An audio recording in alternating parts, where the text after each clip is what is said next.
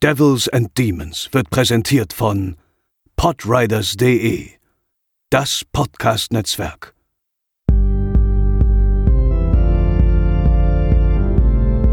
They're coming to get you, Barbara. They're coming for you. Moin Moin und ho ho ho zur 103. Episode von Devils and Demons. Ich bin der Chris und an meiner Seite ist natürlich Pascal. Ho ho ho. Es weihnachtet endlich wieder und ähm, deshalb entschuldigen wir uns erstmal für unsere etwas längere Abwesenheit, die leider krankheitsbedingt sein musste, aber jetzt sind wir wieder da und wir sind mitten im Weihnachtsmonat im Dezember und haben deshalb natürlich unser Programm dementsprechend auch eingestellt. Und wir besprechen heute ähm, ein Remake für euch und zwar eines Films, äh, den wir in Episode 35, wenn ich mich nicht irre, besprochen haben, nämlich Silent Night, Deadly Night. Und wir besprechen heute das Remake aus dem Jahre 2012, Silent Night von Steven C. Miller. Aber erstmal der Trailer.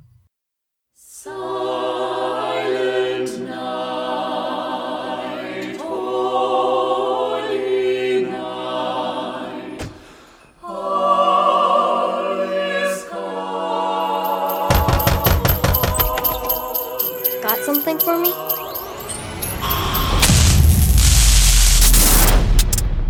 Let me tell you about Christmas. It ain't all candy canes and pretty lights. I heard this story. This fella dressed as Santa. He said about killing them that was naughty. Creep. Every year, a new town. Everyone knows that story. It's an urban legend. It ain't. Christmas. The number one holiday for people going nuts. Listen, we've got a lead on our killer from the motel. He's wearing a Santa suit and a mask. Hiding in plain sight. What if he was punishing them? We're just gonna have to take this maniac down ourselves.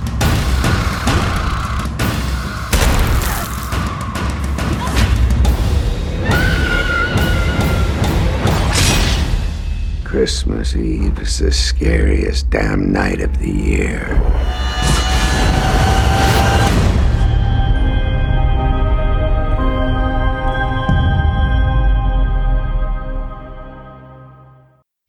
Pascal, es weihnachtet wieder sehr. Wir haben noch nicht alle Weihnachtshorrorfilme durch. Ähm, ich auch immer wieder. Ähm, Wir hatten ja auch schon mal ein paar kleine Perlen bei.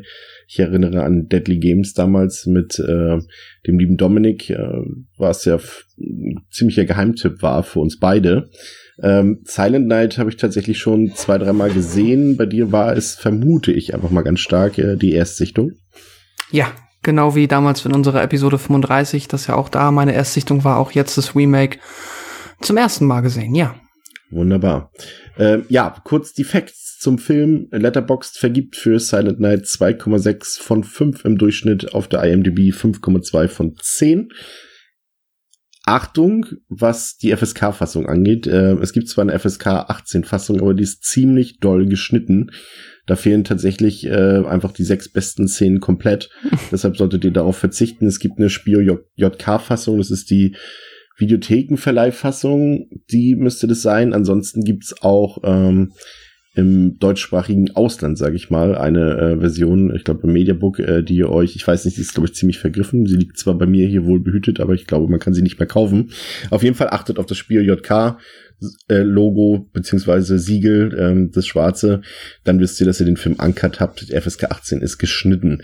Box Office tatsächlich nicht mal eine Million eingespielt, wenn ich das richtig ähm, erfahren habe, trotz des 5 Millionen Dollar Budgets. Ähm, ich traue beiden Zahlen tatsächlich nicht so recht. Vielleicht wirst du mir da recht geben. Also Mhm. 5 Millionen Dollar Budget klingt für diesen Film, auch wenn er, so viel sei schon mal verraten, relativ hochwertig aussieht, klingt ganz schön viel, 5 Millionen Dollar Budget. Also das kann ich mir irgendwie nicht so ganz vorstellen. Und dass der, der, Cast ist halt vielleicht ein bisschen, also das ist halt auch noch das Hochwertigste. Es wäre der einzige Grund, wie ich es mir erklären könnte. Malcolm McDowell, ja, das stimmt. ich weiß es nicht. Aber ja, es klingt nach viel für diesen Film. Ja. und dass er nicht mal eine Million eingespielt hat. Das ist eigentlich ein gängiger Videothekentitel oder beziehungsweise äh, DTV-Titel, der da eigentlich gut weggehen sollte, aufgrund, zumindest aufgrund seiner Gewaltdarstellung und dem Weihnachtsthema sollte das eigentlich passen.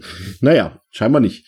Regie geführt hat Stephen C. Miller, der ähm, ja den, das Sequel zu Escape Plan drehen durfte und ansonsten hauptsächlich sich einen kleinen Namen mit äh, C-Movie-Produktion mit Bruce Willis ähm, das sind alles so diese Sachen, die so alle drei Wochen erscheinen. Äh, Filme mit Bruce Willis, äh, in denen er irgendwie zwei Minuten auftaucht, einmal komplett lustlos durchs Bild läuft und wieder rausläuft. Ähm, das sind so die Sachen, die Steven Seaman sonst so dreht. Er hat aber auch einen ganz guten Film gedreht ansonsten, nämlich Aggression Scale, den kann man sich durchaus mal angucken. In der Besetzung, die ja doch, würde ich sagen, äh, relativ hochwertig ist. Äh, Jamie King äh, übernimmt hier die Hauptrolle, hat ja durchaus in vielen Genreproduktionen mitgespielt, in Sin City, eben in besagten Escape Plan 2 und auch im Escape Plan 3. Dir dürfte sie bekannt sein aus dem My Bloody Valentine Remake. Mhm. Und, ja, und Sin City, aber ja. Ja, genau, und Sin City. Und also der hat schon sehr viel gemacht, ist auch bei mir zumindest immer sehr gerne gesehen, finde ich sehr sympathische Frau und Schauspielerin. Und Malcolm McDowell. Ja, Clockwork Orange, Caligula, Rob Zombies Halloween. Ähm, wie kommt der in so einen Film, Pascal? äh, ist eine gute, berechtigte Frage. Ich kann tatsächlich äh, aus den, ja, von dir eben genannten Produktionen kenne ich natürlich Malcolm McDowell. Ich kann aber jetzt auch so sein ja, Karrierestand gar nicht so einschätzen. Ich weiß auch gar nicht, ob er noch schauspielt, weil er schauspielern muss oder weil er es möchte. Deswegen war ich jetzt auch eben mit der Budgetfrage. Ich bin da so ein bisschen, ist das, es ist ja kein A-Lister, ist klar, aber ist natürlich halt gerade für ähm, Menschen, die schon so ein bisschen intensiver Filme konsumieren, auch vielleicht Genre, ähm, auf jeden Fall ein sehr bekannter Name und ein sehr bekanntes Gesicht. Auch ja, auch auf jeden Fall eigentlich nur noch ein sehr guter Schauspieler. Keine Ahnung, aber vielleicht hat er auch einfach ein Fable für diese etwas abwegigeren Horrorproduktionen. Ich, mein, weiß nicht, hast du eine Theorie? Also man muss, also meine Theorie ist einfach, dass es einfach, ähm, ich meine, seine großen Hits in Anführungszeichen, die sind halt auch schon 30, 40 Jahre her. Und mhm. äh, danach hat er eigentlich nie so in irgendwelchen großen AAA-Produktionen oder so mitgespielt. Also ich glaube einfach, dass es das, also wenn er noch Bock hat auf Schauspielern, dann ist es, glaube ich, einfach auch sein Filmniveau, das er mittlerweile ja. einfach erreicht hat. Ansonsten gibt's äh, noch ein paar Damen, die aus anderen Horrorfilmen bekannt sind. Jessica Cameron, die äh, spielt eigentlich alles, was man ihr anbietet an Horrorfilmen. Sind aber hauptsächlich auch Sachen aus dem B- und C-Sektor. Und Alan Wong spielt hier mit. Die ähm, könnten einige Horrorfans aus The Void kennen oder aus äh, Scott Pilgrim tatsächlich. Ähm, hm. Ja, Pascal, wir haben es ja gesagt, wir haben ja das Original schon mal besprochen und es fällt ja relativ schnell auf, dass es sich bei Silent Night eher um ein loses Remake handelt, würde ich mal sagen. Ja. Also klar, wir haben das Setting, das ist identisch. Wir haben einen Killer im Weihnachtsmann-Kostüm, der ziemlich rabiat zur Sache geht. Und wir haben ein paar Anspielungen auf, auf Silent Night, Deadly Night 1 und 2 in dem Film. Aber ansonsten war es das ja eigentlich, ne? Ja, es ist eh, äh, finde ich, ganz interessant, weil mh, mm, jetzt ist ja auch das Original so wie ich das, ja, so wie ich es mitbekomme, jetzt halt auch nicht irgendwie, ist ja kein Halloween, wo jetzt halt jeder sagt, oh, das Halloween-Remake, na, ich hoffe, dass sie sich da jetzt, also ja. halt das The Theoretische, ich hoffe, dass sie sich da aber gut am Original orientieren. Das heißt, theoretisch hättest du ja auch, äh, es, natürlich bietet es sich an, aber ob der Tatsache, dass es jetzt ein Remake ist, ob da jetzt weniger oder mehr Leute ins Kino gehen, ich glaube nicht. Ähm, nichtsdestotrotz hat es mich irgendwie gefreut, weil ich ja ähm, äh, das Original durchaus zu schätzen weiß und auch wenn es natürlich sehr lose ist, sie sich ja zumindest an einigen Momenten, auf die wir später mit Sicherheit noch zu sprechen kommen, dann ähm, zumindest noch an das Original erinnert haben, sag ich mal so. Ja. Ja. Ja, das ist, ist, ist vielleicht für den Film letztendlich sogar einfacher, ne? wenn er das als sich hm. wirklich eher mehr loslöst davon und eben auch nicht dieser große Titel ist, äh, also beziehungsweise das Original nicht dieser große Titel ist, dass man da auf jeden Fall weniger falsch machen kann, würde ich sagen. Also ich glaube ja. jetzt nicht, dass da, also klar, seiner, der den hat auch zig Fortsetzungen gehabt, aber es ist jetzt eben nicht dieser Fan, dieses Fandom da, wo so viele Leute sagen würden, oh nee, das, das haben die jetzt geändert, das kann ja wohl nicht sein. Also das trifft hier auf genau. den Film definitiv nicht zu. Hm. Ja, ähm, erzähl den Leuten doch oder unseren lieben Hörern und Hörerinnen doch einfach mal, worum es geht in Silent Night. In der US-amerikanischen Kleinstadt Cryer treibt ein als Weihnachtsmann verkleideter Mörder sein Unwesen. Als eines seiner ersten Opfer wird der Polizist Kevin Jordan vom unbekannten Mörder in seinem eigenen Haus mit einer Lichterkette unter Strom gesetzt und ermordet. James Cooper, der Sheriff des beschaulichen Ortes, lässt die junge Polizistin Aubrey am Heiligabend zum Dienst antreten, als Jordan nicht erscheint und auch nicht erreichbar ist. Aubrey, als gerade angehende Polizistin noch mit starken Selbstzweifeln am Kämpfen, macht sich auf die Suche nach Jordan und entdeckt kurz daraufhin seine verunstaltete Leiche. Und damit beginnt die Jagd auf den unbekannten Weihnachtsmörder und gleichzeitig die größte Bewährungsprobe, welcher sich die junge Polizistin bisher stellen musste. Ja, der Film beginnt mit Santa Claus, der sich rasiert und sich schick macht, hm. während in seiner Wohnung eine geknebelte Frau auf dem Bett liegt und auch im Keller ist jemand. Ähm, wie wir gleich erfahren werden, ist das auch ein Polizist und er ist dort ja doch schon sehr einladend und gemütlich äh, verkleidet als beleuchteter Weihnachtsbaum, würde ich es mal nennen. Also er ist äh, mhm. äh, dort gefesselt äh, auf einem Stuhl und äh, es sind ein paar Lichterketten um ihn rum und äh, das sieht eigentlich alles ganz nett aus und es stellt sich wohl heraus, dass er äh, scheinbar mit einer Frau Geschlechtsverkehr hatte, mit der er das nicht hätte tun dürfen, weil diese Frau nämlich verheiratet ist. Und zu Bestrafung ja. äh, wird er dann gegrillt von Santa Claus. Ähm, da, ja, das, also der, der Film hält sich da noch für seine Verhältnisse, für das, was später noch passiert, ähm, noch zurück, aber es gibt schon mal so einen dezent platzenden Kopf, so zumindest minimal. Ja. Das ist, zeigt zumindest schon mal, in welche Richtung äh, das Ganze beginnt. Ähm, ja, mittelmäßiges Opening, würde ich jetzt sagen. Ist jetzt noch nicht, äh, noch nicht der, der Oberknaller. Mm, ja, stimmt. Ich man kann da noch zu sagen, finde ich, dass äh, ja, es ist ein nettes Opening, aber tatsächlich jetzt auch was Weihnachtsstimmung angeht, jetzt erstmal für eine längere Zeit fast schon wieder einer der Punkte, wo allein durch die Lichterkette ein bisschen mehr äh, Weihnachtsatmosphäre, zumindest für meinen Geschmack war es so, ähm, zu spüren war. Ähm, später hast du dann, naja, aber kommen wir gleich drauf, ähm, lässt das wieder ein bisschen nach. Ja, das stimmt. Ja, das ist auch einer meiner Hauptkritikpunkte an dem Film. Ähm, ja, tatsächlich eher dieser Cop, der hier direkt gegrillt wird vom, von Santa mhm. Claus ist Brandon Furr. Und äh, das ist schon überraschend, weil er zumindest jetzt, sage ich mal, auf dem, auf dem, im Cast der drittgrößte Name ist und, und den, äh, der wird quasi im wahrsten Sinne des Wortes direkt verbraten, mal nach zwei Minuten. Hat mich auch ein ja. bisschen überrascht. Äh, ja, und dann beginnt die Haupthandlung. Wir lernen ähm, Deputy äh, Quatsch, nicht Deputy, Detective müsste es sein, ähm, die, äh, Detective Aubrey Bradymore kennen, die eben von... Nee, Deputy ist, glaube ich, richtig. Ja, ne, die nennen sich Deputies. Ja, Detective ist ein höher als Ich bin Deputy, aber auch ja. immer äh, durcheinander gekommen, aber ja Deputy so als angehende Polizistin quasi. Ja, genau. Und äh, die wird gespielt von der äh, eben erwähnten bezaubernden Jamie King, ähm, die ja tatsächlich übrigens äh, ja scheinbar so eine Remake Queen ist. Also sie hat ja auch im, im Muttertag Remake mitgespielt und eben im My Bloody Valentine. Also ist alles kein Zufall. Auf jeden Fall muss sie die Schicht eben von Deputy Jordan, dieser Polizist, der dort äh, ums Leben gekommen ist, äh, was aber noch keiner weiß, äh, muss sie die Schicht übernehmen am Heiligabend, am Christmas Eve und ähm, wir bekommen auch irgendwie die leise Vorahnung, dass da irgendwas mal in der Vergangenheit von Aubrey passiert sein muss, weil sie auch so ein hm. bisschen äh, bedrückt ist. Sie wohnt auf jeden Fall äh, noch zu Hause und äh, das ist erstmal alles. Aber dann, äh, dann zeigt der Film wirklich, obwohl, nee, da kommen wir äh, erstmal deinen Eindruck von Aubrey. Generell schon mal vielleicht auf den ganzen Film bezogen. Ähm, Aubrey auf jedenfalls, ähm, nee, also mein erster Eindruck äh, von Aubrey oder auch generell Grundweg äh, positiv. Also ich äh, finde auch, die ist ähm, von Jamie King ganz fabelhaft porträtiert und ist auch tatsächlich mal ein ähm, ja, einfach eine Hauptfigur, die äh, nachvollziehbare ähm, Probleme mit dem Ausführen ja, ihrer Tätigkeit hat. Und deswegen, das ist schon ähm, meiner Meinung nach ganz clever geschrieben, plus dann halt auch gut geschauspielert. Und äh, ja, bezaubernd ist sie natürlich, das äh, steht außer Frage. Ähm, ja, ich finde äh, an der Stelle, wo es hier anfängt, ähm, bekommen wir auch gleichzeitig äh, halt Sheriff James Cooper äh, von Malcolm McDowell gespielt zu Gesicht. Und da, ähm, weiß ich nicht, für mich war es halt von der ersten Sekunde so ein bisschen, habe ich versucht, den, hatte ich so ein bisschen mir die Frage gestellt, wie schätze ich jetzt den Film ein? Denn ich fand es ein bisschen offensichtlich, dass sie versucht haben, ihn immer so ein wenig als, könnte es nicht auch er sein?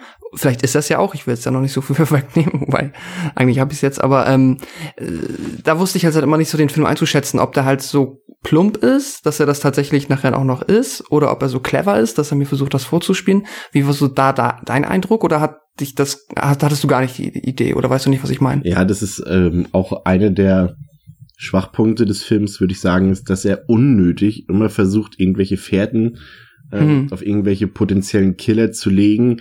Ähm, Ja, das fand ich ein bisschen störend tatsächlich. Also hier, hier äh, beim, beim Sheriff ging's noch, aber später dann ist es doch ein bisschen sehr offensichtlich, dass man hier irgendwie versucht, ein bisschen twisty zu sein, was aber überhaupt nicht Mhm. funktioniert. Ähm, vielmehr hat mich gestört, dass der Film ja eigentlich doch durchaus einen sehr ernsten Tonfall hat. Also der erzählt jetzt keine Mhm. tiefgründige Geschichte, aber er nimmt sich selbst ziemlich ernst. Und dann hast du da aber Malcolm McDowell drin, der die ganze Sache irgendwie überhaupt nicht ernst nimmt und komplett am Overacten ist. Und das hat mich fast ein bisschen gestört. Deswegen ist auch er ein Schwachpunkt Ja. für mich.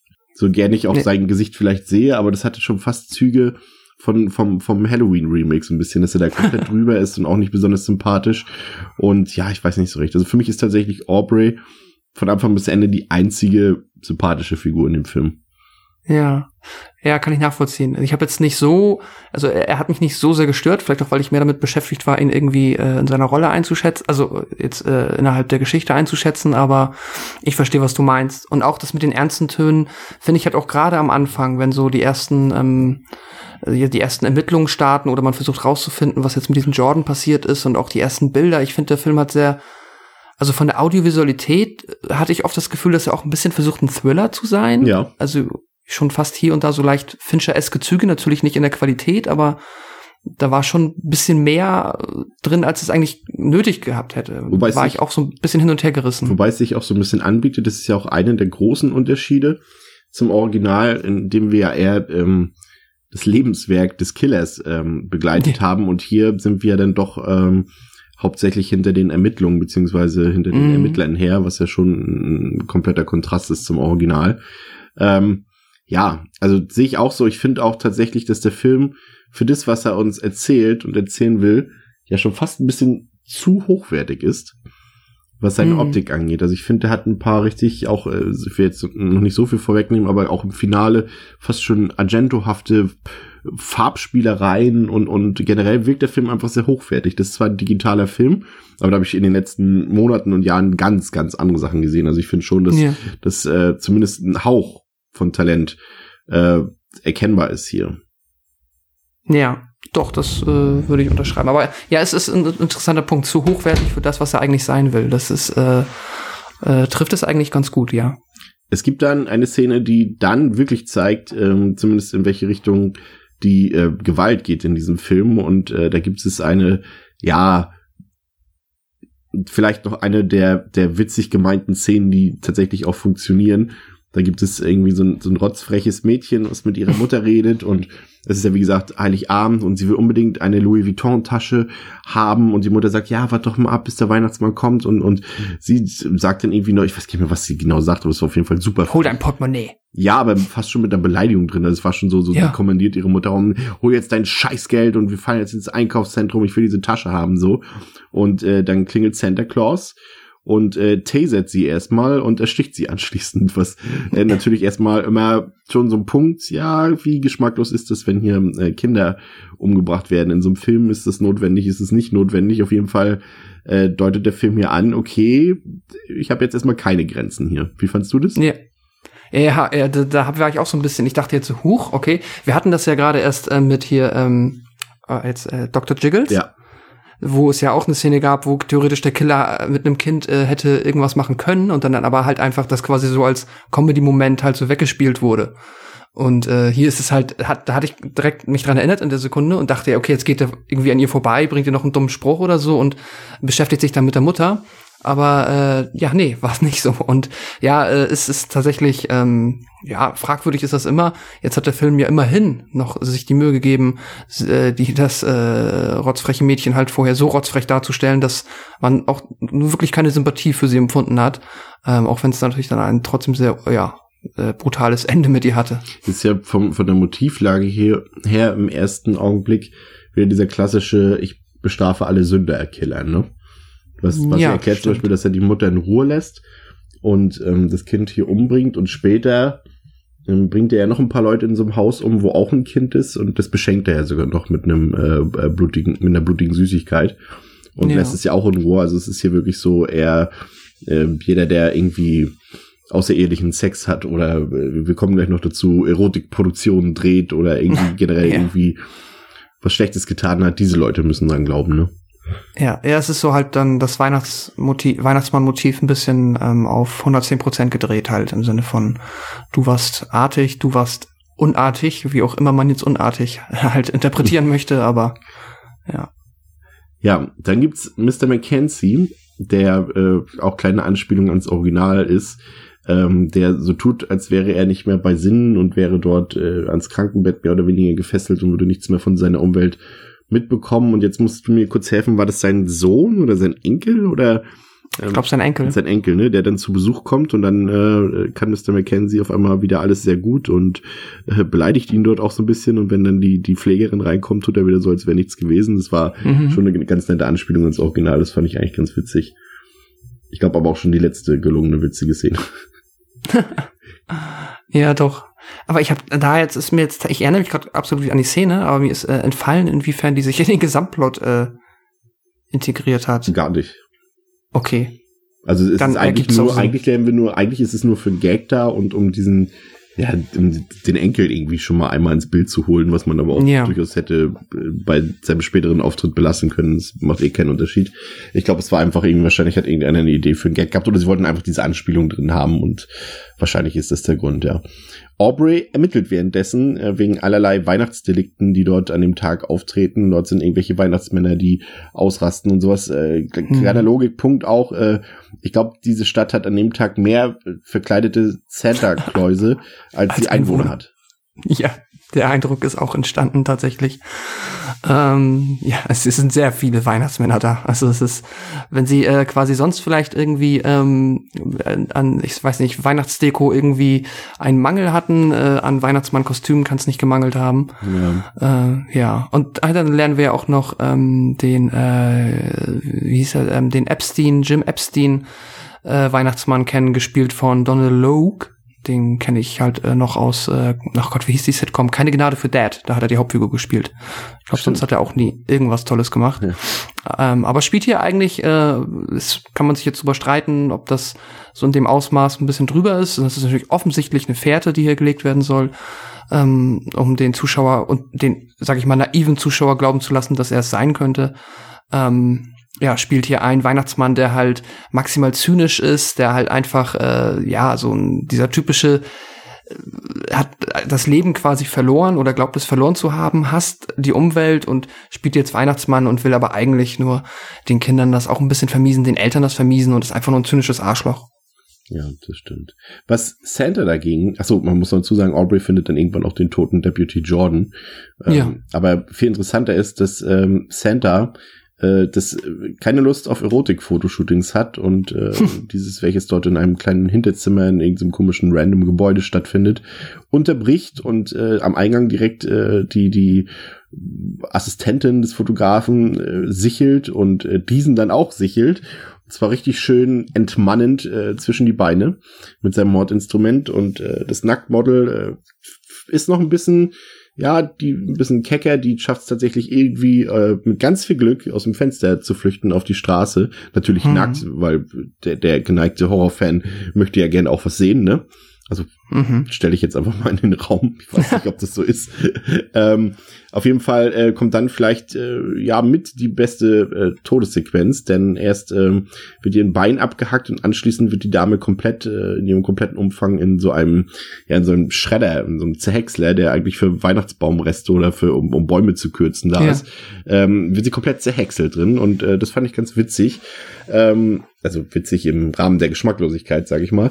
Aber gerade in dieser kompletten Sequenz fällt nämlich das auf, was du schon angedeutet hast. Mhm. Besonders weihnachtlich ist das Ganze eigentlich nicht. Denn, nee, weil du willst. Du siehst, ja, du, du, siehst, dass der Film bei komplettem Sonnenschein im Hochsommer gedreht wurde und äh, dadurch irgendwie im Coloring wurde ein bisschen, wurde auf Blautöne umgestellt, so dass es ein bisschen winterlich wirkt. Es sieht kein Schnee da. Äh, nee. Es ist kaum Weihnachtsbeleuchtung dort in solchen Szenen und da ist wirklich das einzig Weihnachtliche, das Kostüm des, des Killers und das ist ein bisschen schade, weil ich finde, wenn der Film so viel Weihnachtsatmosphäre und eventuell auch so viel Grusel mitbringen würde, wie er, wie er Splatter-Momente mitbringt, dann wäre der Film einfach nicht nur durchschnittlich, sondern richtig gut aus meiner Sicht. Aber das hat er halt irgendwie komplett nicht. Ja, ja, absolut. Also da wird wirklich äh, halt Potenzial liegen gelassen, was wirklich schade ist. Das ist halt in dem Moment, du hast halt wirklich, du willst einfach in einem Weihnachtsfilm keine hellgrünen blühenden Wiesen sehen und dann lassen, dann darfst du dann zumindest, wenn du das nicht anders hinbekommst, den Film nicht in so einem Setting spielen lassen für auch nur ein paar Minuten weil das wirkt halt dann echt nicht mehr weihnachtlich. Jetzt äh, ist natürlich dann hier zumindest eine Menge los. Also es ist, war ja trotzdem eine, wie ich finde, also auch tricktechnisch mit dem abgehackten Bein und dann auch clever gelöst mit der Perspektive, wenn man dann aus dem Häcksler sieht, wie sie reingesteckt wird, immer so, dass man das, was natürlich nicht amputierte Bein nicht sieht. Ähm, es ist schon, äh, also da denke ich mal, äh, kommt schon jeder Hardcore-Gore-Fan ähm, auf seine Kosten. Ich fand es auch wirklich, äh, wie du gesagt hast, im Rahmen der Geschmacklosigkeit sehr unterhaltsam. Aber ähm, ja, die Weihnachtsatmo ist da halt in dem Moment echt gekillt und das ist schade, weil ähm, das wäre eigentlich, ich meine, hey, es spratzt Blut und du, du, ich andere Menschen stehen auf äh, auch mal Filme, die halt auch mal im weißen Schnee spielen wenn die jetzt wirklich fünf Millionen Budget gehabt hätten, hätte man aber auch irgendwas äh, Künstliches unter Umständen arrangieren können oder weiß ich nicht, einen Drehtag. Die Jahre von Michael McDowell. Ja, genau. Zum Beispiel das oder irgendwie nach Kanada fahren. Ich habe keine Ahnung. Auf jeden ja, Fall, ja, da hätte man, glaub, da hätten sie sich mehr Mühe geben müssen. Ja, genau, das sehe ich auch so. Also das hätte, oder sei es drum, mach die Szene im Dunkeln. Dann hängst du dann noch ja. ein paar, ein paar äh, ähm, Lichterketten hin, irgendwo da an, an den Häusern genau. und schon hast du die Szene besser drin. Aber so ja, wirklich, ja. du hast halt auch gesehen, dass sie dann halt irgendwie das Bild äh, deutlich nachbearbeitet haben, so dass es halt ein bisschen kühler wirkt. Aber eigentlich ist die Szene halt wirklich wahrscheinlich im Hochsommer oder im Frühherbst oder so gedreht. Naja. Ähm, nach und nach werden dann die Leichen von der Polizei gefunden. Da gibt's dann auch äh, bei den Ermittlungen eine super weirde Szene, wie ich finde, als sie sich dann das, das Erotik-Video aus dem Erotik-Fotoshooting äh, dann später gemeinsam im Revier anschauen. Gerade da äh, fällt mhm. einem auch Malcolm McDowells Overacting so ein bisschen auf. Aber auch hier gar nicht mal so interessant, die Ermittlungsszenen, und es, es ist wirklich, äh, die, die Set-Pieces der Kills sind hier eigentlich aus meiner Sicht das Relevante. Denn ähm, wir haben ja schon etwas früher im Film den perversen Priester der Stadt kennengelernt, der ja mhm. auch äh, die Finger von, von Aubrey nicht lassen konnte. Aber hier findet dann seine Weihnachtsmesse vor irgendwie drei Leuten statt. Ähm, Santa Claus kommt auch noch dazu, aber den habe ich jetzt zu den drei Leuten schon dazu gezählt. Und der wird mal so richtig gemessert, ne? Der Priester von Santa Claus. Ja. Das fand ich der irgendwie, der hat es natürlich auch, also auch wieder im Rahmen eines Horrorfilms natürlich verdient. Ähm, aber da äh, hat er keine Gefangenen genommen, Santa Claus. Nee, absolut nicht. Das stimmt. Ja, ja, ist äh, auch eine, ähm, naja, ich meine, gut, du brauchst ja irgendwo dann auch einfach die Figuren, die ähm, dran glauben sollen. Und auch er war ja in der ersten Szene natürlich, wurde so, äh, ja, zweifelhaft dargestellt, sag ich mal, oder so zwielichtig dargestellt, dass man halt auch hier schon wieder mit dem Gedanken hätte spielen können, so in diesem Who Done It Game, ob er es nicht irgendwie hätte ja. sein können. Aber ja, nee, ähm, auch er war es nicht. Ja, und, und dass er und, es verdient hat, das wird ja auch wirklich alle offensichtlich hier angedeutet am Anfang, wie er dann ja. Aubrey untouched und dann die, die den Mädchenchor, also das sind erwachsene Frauen, aber so ein Teenie-Chor, äh, mhm. wie er dort Fotos von ihnen macht und eigentlich nur die Brüste fotografiert und wie man ihn ja, dann auch noch sieht, wie er aus dem Klingelbeutel das Geld rausnimmt und sich einsteckt und so weiter. Also das ist dann schon, ähm, ja, sehr offensichtlich. Ähm, ja, fast schon plakativ. Ja, schon plakativ, ja. Aber beabsichtigt und dann kann ich auch damit leben. Womit ich nicht leben kann, sind dann die folgenden unnötigen Verschachtelungen in der Story was es schon erzählt, da ist der eine Weihnachtsmann, der zwischendurch verdächtigt wird, dann kommt noch ein Weihnachtsmann, der zwischendurch verdächtigt wird und den man Ach sogar ja. verfolgt und ins Gefängnis bringt und sowas alles hin und her mit Schießereien und Verfolgungsjagden und fand ich unnötig. Ich weiß nicht, ob es drin ist, um den Film zu strecken, aber ein Gewinn war es jetzt für mich nicht. Ich weiß nicht, wie es dir da erging. Nee, absolut nicht, weil ähm, halt auch, wenn du halt dann den Thriller-Part in dem Moment irgendwie ansetzt, auch bei dem nächsten Weihnachtsmann, das war ja dieser, ähm, der verhältnismäßig besoffen da in der Bar rumhing ja. und dann einfach nur so reagiert hat, weil er halt auch Drogen dealt und er dachte jetzt halt, die Polizei will ihn halt für Drogenhops nehmen. Und ähm, dann denken sie halt kurz, sie haben ihn, was irgendwie auch halt vielleicht ein bisschen naiv ist, ähm, gerade vom Sheriff. Ja, aber in dem Moment war es einem halt auch schon klar, dass es halt auch dieser Weihnachtsmann nicht sein wird. Und äh, entsprechend war dann auch der Spannungsfaktor diesbezüglich eher, äh, ja, bei null. Und eigentlich, das ist halt dann das sind natürlich dann die Momente, wo man sich denkt, ah, jetzt hätte ich jetzt lieber Santa sehen, wie er halt irgendwie den nächsten, ähm, ja, Blödmann ähm, sichelt oder sonst wie tötet. Äh, ja, nee, da gebe ich dir recht. Das ist ein bisschen, kann ich mir gut vorstellen. Ich meine, der Film ist ja jetzt ja trotzdem noch kurz, dass das einfach nur da war, um ihn auf eine, sag ich mal, normale, in Anführungszeichen normale Kinolänge zu strecken. Ja. Ähm, ja, es müssen dann immer noch mehr Leute dran glauben. Der Bürgermeister wird, während er mit dem Sheriff telefoniert, stranguliert. Aber dann kommt äh, tatsächlich eine Szene, die dann wieder sehr referenzierend aufs Original aus ist. Ähm, da gibt's dann halt eben diesen Enkel, den wir vorhin schon mal kennengelernt haben, diesen blonden, langhaarigen Schnösel, der dort äh, mit der Tochter Mhm. des Bürgermeisters ähm, im Gästehaus rummachen will und äh, da, ah, diese Dialoge dort, die sind natürlich mit Absicht so, aber ich musste auch schmunzeln, muss ich ganz ehrlich sagen. Ähm, ich weiß jetzt nicht mehr, ich habe den tatsächlich jetzt im, im, im, im, auf Deutsch geguckt, ich weiß jetzt nicht, was sie, was sie im O-Ton zu ihm sagt, aber auf jeden Fall ähm, verwöhnt sie ihn äh, äh, mit dem Mund und äh, sagt dann zu ihm auch noch so, weil er auch ein Weihnachtsmann-Kostüm trägt, so ich mache jetzt erstmal Santas Sack leichter. Ich, Oh, und ist, im Englischen sagt sie, äh, ich glaube, äh, Santa kommt dieses Jahr ein bisschen früher. Das sagt sie auch noch danach. Ach so, oh nee, dann habe ich dann, okay, dann, dann sagt sie vielleicht auch beides im Original. Ja, das ist irgendwie, ja, ich habe keine Ahnung, auf jeden Fall, das ist dann halt schon so alle Sexsprüche, die einem einfallen könnten in dieser Szene, die fallen auch in diese Szene. Ja. Äh, wie gut das äh, Center dazwischen grätscht, unser Killer, und ähm, zunächst erstmal die Achillessehne vom, von der blonden Dame mit äh, einem Axtwurf äh, zertrennt und dann tatsächlich äh, die berühmte Hirschgeweih-Szene remaked Ja. aus dem Original, fand ich sehr gelungen. Sah auch wirklich gut aus, muss ich sagen. Generell auch hier eine der besten Sequenzen des Films. Äh, vor allem, weil dann auch noch ihr Freund, also der, der blonde Enkel vom, vom, naja, ihr habt es eh schon wieder vergessen, was ich vorhin gesagt habe dazu, ähm, bekommt auch schön onscreen einfach mal den Kopf gespalten, auch äh, mit einer richtig guten Effektarbeit. Da war, ich glaube, es gibt Mhm. in manchen Stellen so ein bisschen CGI-Nachhilfe, aber nie so, dass es jetzt negativ auffällt. Also ich muss sagen, also äh, vielleicht sind die 5 Millionen Dollar Budget auch einfach in die Effektarbeit gelandet. Also dann könnte ich es nachvollziehen, weil die sehen echt wirklich gut aus und sind eigentlich auch das neben Jamie King Highlight des Films. Also hier auch die Ja. komplette Sequenz sehr gelungen. Das stimmt. Ja, absolut. Ich meine, ich, ich habe auch überlegt, so, hm, okay, ich find's halt mega cool, dass sie noch mal sich auf das Hirschgeweih ähm, berufen, aber das ist natürlich auch halt jetzt, wir haben ja schon gesagt, das ist jetzt ja nie, ich meine, wir haben den Film natürlich vorher gesehen, wir erinnern uns auch dran, weil wir ihn wahrscheinlich auch als natürlich für den Podcast besprochen haben und uns jetzt noch mal zurück erinnern an den Film, aber ich glaube nicht, dass da so viele Leute im Kino saßen und dann dachten, oh ja, das Hirschgeweih. Nee, aus, ich weiß nicht. gar nicht, wie, ja, kann ich mir nicht vorstellen. Vielleicht, vielleicht haben sie auch vorher einfach das Original gesehen und dachten, das mit dem Hirschgeweih ist cool, wollen wir das nochmal machen? Ja, lass das nochmal machen. ähm, ja, ist auf jeden Fall eine der gelungenen, ge- ähm, ja, noch eine der sehr gelungenen Szenen. Tatsächlich auch der Moment, wenn dann der, dieser Schnösel-Typ dann ins Badezimmer geht, um mir zu beweisen, dass hier niemand im Badezimmer ist und er dann halt, der Weihnachtsmann schon hinter der Tür steht und sie dann zuschlägt. Jetzt ne, auch natürlich ein ähm, verhältnismäßig äh, ja altbekannter ähm, ja, Jumpscare weiß ich gar nicht, aber halt so ein Erschreckmoment fand ich aber auch, äh, es gibt halt davon in dem Film nicht viele, deswegen fand ich den halt sogar verhältnismäßig effektiv. Ja, der Mich Film, mal so kurz wachgerüttelt. der Film ist natürlich, äh, wenn du schon den Punkt ansprichst, leider eben auch nicht gruselig. Ne? Also da hat er absolut Nö. null.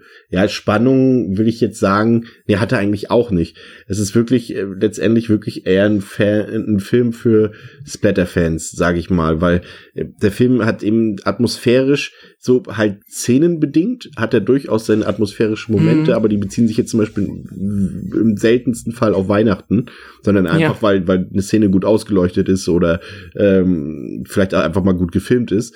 Ähm, und gruselig ist er auch nicht, weil wir halt dafür relativ viel vom Weihnachtsmann sehen und er ja auch nicht irgendwie sich großartig anschleicht oder wie irgendwie, äh, du hast ja nicht mal so Szenen von wegen so, ich komme gleich wieder und, und, und wo dann mal jemand 20, 30 Sekunden irgendwo ähm, irgendwas sucht und so und dann überrascht wird, sondern Santa ist meistens gleich da und legt auch brutal, äh, äh, geht brutal zur Sache. Also das fehlt dem Film halt wirklich komplett. Und ja, er ist zwischendurch, ich nehme jetzt schon viel von meiner Meinung weg, aber das ist nicht so schlimm. Er ist zwischendurch auch ein bisschen langweilig. Ja, das ist halt leider die, ist, Also was ich zum Beispiel zum Original sympathischer fand, war, dass sie da ähm, viel mit, also es gab auch den Gore, der war gut, der hat Spaß gemacht und sie hatten viel Atmosphäre und sie hatten viel Charme und Humor sogar ein bisschen. Ja. Also so, so und das haben sie meiner Meinung nach hier ein bisschen ähm, halt rausgenommen. Und dafür haben sie auf der einen Seite finde ich fast schon halt sehr viele Exploitation-Momente drin. Mhm. Also zumindest der eine Kill oder der ganze Part mit der ähm, Erotiknummer war schon äh, sehr, sehr, äh, ja, Exploitation-esque. Ähm, und auf der anderen Seite haben sie halt diesen jetzt schon ein paar Mal erwähnten Thriller-Moment oder dieses Wer war es? Wer ist der Mörder? Haben sie versucht, das irgendwie noch reinzudrücken. Und gerade das funktioniert halt irgendwie so nicht für mich und für dich ja scheinbar auch nicht und ist, glaube glaub ich, einfach nicht so gut umgesetzt, dass es dann halt an irgendeiner Stelle wieder fehlt. Also da hätte ich halt lieber mehr Atmosphäre und vielleicht noch ein bisschen mehr einfach, ja, Charme halt gehabt. Ja. Ja, und dann auf zwei Weihnachtsmänner hätte ich auch verzichten können, die es dann nicht waren. bleiben noch 998 im Film. Ja. Ähm, aber kommen wir zum richtigen Center zurück. Der ähm, bewegt sich jetzt Richtung Showdown und zwar ins Polizeirevier und legt dann mit einer ziemlich fetten Flammenwerfer-Sequenz los. Also der marschiert dort mit Ja. Flammenwerfer rein und äh, zündelt da mal ordentlich. Also das kann man auf jeden Fall mal machen. Also räumt richtig auf dort. Und äh, das ist auch das äh, angesprochene Finale, das halt sehr Argento-esque ist, ähm, natürlich auf einem anderen Niveau, aber ich mochte das wirklich sehr, weil dann einfach mal das Licht ausgeknipst wird im, im, im Polizeirevier und ähm, einfach Rot und Grün eine große Rolle spielen und, und, und Mhm. einzelne Räume halt in diese Farben getaucht sind durch irgendwelche ja Notsignale und sowas, die dort an sind und so.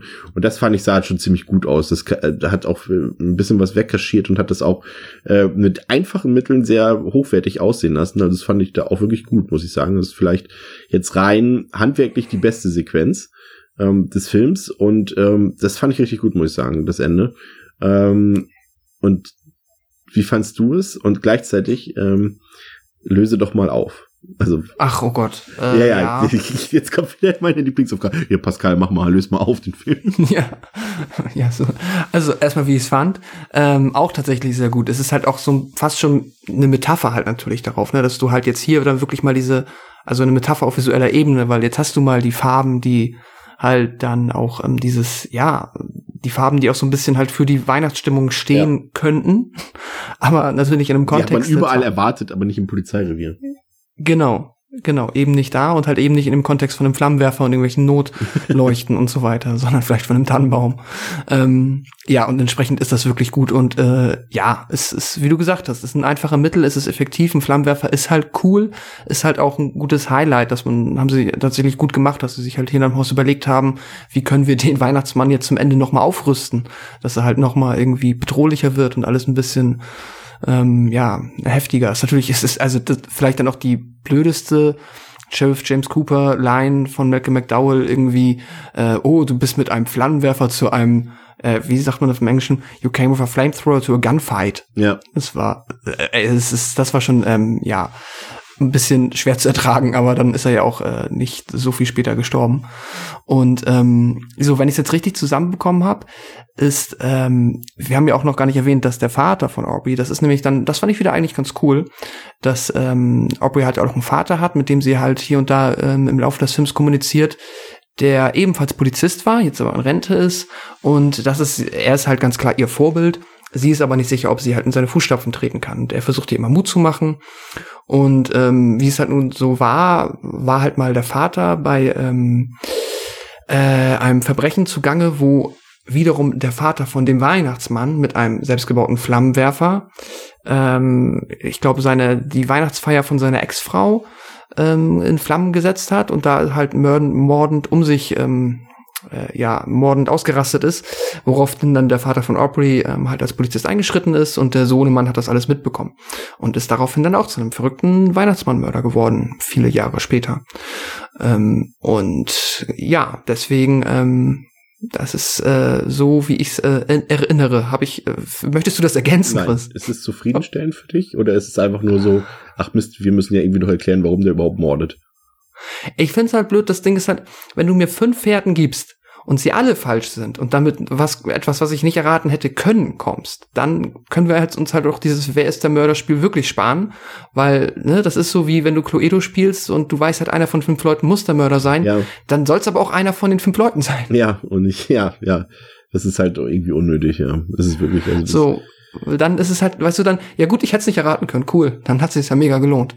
Na, das, nee, das finde ich ja, das ist dann nochmal so wirklich der, ja, Beinbruch, der halt dem Konzept dazu, äh, ja, zum Scheitern verurteilt hat.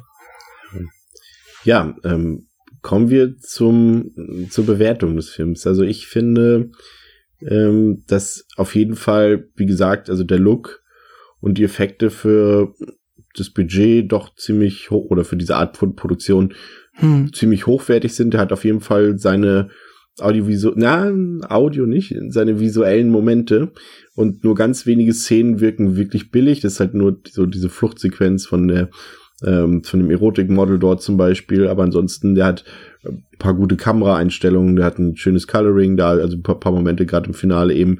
Ähm, der hat super, hat wirklich richtig gute ähm, Splatter-Effekte, also wirklich sehr lobenswert, wenn man drauf steht. Also da werden äh, jeder jeder Splatter-Fan oder Gorehound wird da wird wird sich äh, wird in die Hände klatschen bei vielen Szenen. Äh, Hm. Darauf nochmal ein Hinweis: Bitte nicht die FSK 18 Version gucken. Ähm, der, also der ist schön brutal, der ist auch stellenweise geschmacklos und und das das hat mir alles sehr gut gefallen. Es war eben so, dass leider eben nur Aubrey beziehungsweise Jimmy King dort besonders sympathisch war. Das ich hätte gern ein bisschen mehr gehabt drumherum. Also nur eine Figur äh, von, von gefühlt 20, die dort eine etwas größere Rolle spielen, ist mir zu wenig, ganz ehrlich. Also das ist, das äh, reicht mir dann nicht. Ähm, ja, und ich fand es in einigen Momenten ein bisschen lieblos. Äh, nee, lieblos gar nicht, leblos. Ähm, Mm, ja. viel mehr, weil eben das hat so ein bisschen gefehlt. Also das Schnee hätte da rein müssen. Es hätte, ich weiß nicht, ob es dir aufgefallen ist, ähm, der Score, der ist teilweise einfach nicht vorhanden. Also es gibt so ein paar Szenen, ja, da läuft ein bisschen Gedudel so im Hintergrund. Ja. Ähm, aber das war's dann auch. Also der ein schön atmosphärisches Score, äh, der hätte da noch viel bewirken können. Ähm, eben Grusel, Grusel ein bisschen hat auch gefehlt. Also selbst Jack, ein Film wie Jack Frost ist gruseliger als als als äh, Silent Night. Und ähm, ja, ja. Aber auf der anderen Seite ist er halt schön hart, derbe und gemein und ähm, ich finde, das ist einfach so, ein- so ein Splatter-Film, so ein Midnight-Movie, der zum Beispiel am Ende sag ich mal, es ist ein Festival hier wie bei uns eben das äh, Fantasy Filmfest. Die Leute haben schon sieben Filme gesehen und das ist der Film, der als Abräumer um 22 Uhr läuft und nochmal nicht zum Nachdenken auffordert, sondern einfach nur zum Abfeiern und und um sich ein paar schöne Spezialeffekte angucken. Also Mhm. ja, aber ja, ja, ich finde ihn ähm, das Original dann schon ein Stückchen besser, wo man es gar nicht so einfach vergleichen kann, weil er eigentlich komplett anders ist. Aber qualitativ fand ich das Original eben besser, aber würde, weil ich eben schon da gewisse Ansätze sehe im Handwerk und auch ja auch in den Szenen, in denen er nicht langweilig ist, er auch gut funktioniert. Es sind halt so, so, so sechs, sieben Sequenzen, die wirklich gut sind und auch einfach einen schönen Slasher darstellen, würde ich mich noch zu drei Sternen breitschlagen lassen. Also ich finde ihn schon okay, sonst Mhm. hätte ich ihn jetzt nicht schon äh, dreimal geguckt. Ähm, den gucke ich mir auch gerne jetzt äh, zum Fest dann äh, relativ regelmäßig an, aber ist jetzt auch nicht, also ich sag mal so, wer mit Splatter nichts anfangen kann, der wird mit dem Film auch nicht glücklich. Ja, das würde ich auf jeden Fall so unterschreiben. Ist halt, ähm, ja, wir haben es ein bisschen erwähnt. Äh, ja, mein Hauptproblem ist halt, oder mein Hauptkritikpunkt ist halt, dass er zwar durchaus äh, an sehr, äh, sehr fast schon zufällig wirkenden Momenten sich an das Original erinnert, aber dann halt leider es versäumt halt so ein bisschen, zumindest für mich, das einzufangen, was ähm, halt auch einfach ein, das Original aber eigentlich viel mehr so ein Weihnachtsfilm ausmacht. Ja. So, und das ist natürlich ist es das Weihnachtsmannkostüm und es sind doch mal die Lichterketten, aber da muss dann halt auch noch, und du hast es gesagt, ich sag's nochmal, da muss dann auch Schnee hin. Und das kann auch nicht so schwer sein, irgendwie da ein bisschen mit Kunstschnee da so ein bisschen rumzu oder äh, dann dreht, ja, irgendwie, andere Filme haben es auch geschafft, deswegen kann ich das, glaube ich, dem Film ankreiden, dass er es nicht geschafft hat. Ähm, es gibt so viele Filme, die im Schnee spielen und auch gerade zu Weihnachten. Ähm, das hätte es, glaube ich, gebraucht. Äh, ja, und ansonsten halt, ähm, ja, der ähm, ganze ähm, ernste Part, die ganze Ermittlungsarbeit und so, das ist alles nicht so gelungen, natürlich dann halt trotzdem noch okay, weil du hast halt Jamie King da und ich fand jetzt für mich auch, vielleicht hat es noch so einfach die Tatsache, dass ich Malcolm McDowell gerne sehe, hat es ein bisschen gerettet, dass ich ihn jetzt auch nicht so ätzend fand oder auch nicht so nervend. Es ist halt echt, äh, ja, ein Film, der bei mir sehr gemischte Gefühle jetzt äh, geweckt hat. Und ähm, habe jetzt aber im Endeffekt genauso wie du auch äh, drei Sterne vergeben, weil er ist halt an einigen Stellen ist er ziemlich gut, hat dann wiederum andere Sachen, die mich halt sehr stören. Und es ist ein bisschen schade einfach, dass, weil eigentlich, ich meine, ich, es gibt keinen Grund, über den Film jetzt irgendwie äh, den runterzumachen oder darüber abzuhassen, aber es ist halt schade, weil so noch so Potenzial da, da gewesen Ja. wäre, dass der halt Ja. richtig gut gewesen wäre. Genau, das so, ist das Punkt. ist eher das. Ja, aber äh, nichtsdestotrotz auf jeden Fall, wenn man den noch nicht gesehen hat, kann ich schon, würde ich schon sagen, dass man sich den ähm, ja unter Vorbehalt mal anschauen kann. So äh, verkehrt ist es auf keinen Fall. Wunderbar. Wenn uns nicht wieder ein Infekt in die Quere kommt, hören wir uns in der nächsten Woche wieder, auch wieder mit einem, ja, doch, Weihnachtsfilm, ähm, in dessen Mittelpunkt ziemlich kleine, ein paar fiese, aber auch ein paar ganz niedliche Monster eine Rolle spielen. Aber mehr dazu dann in der nächsten Woche. Wir bedanken uns fürs Zuhören bei Devils and Demons. Ich bin der Chris. Da drüben sitzt der Pascal. Und wir Auf Wiederhören. wünschen euch einen schönen zweiten Advent, der jetzt dann folgt am Wochenende. Ja. Also, lasst euch gut gehen auf dem Weihnachtsmarkt. Ciao. Tschüss.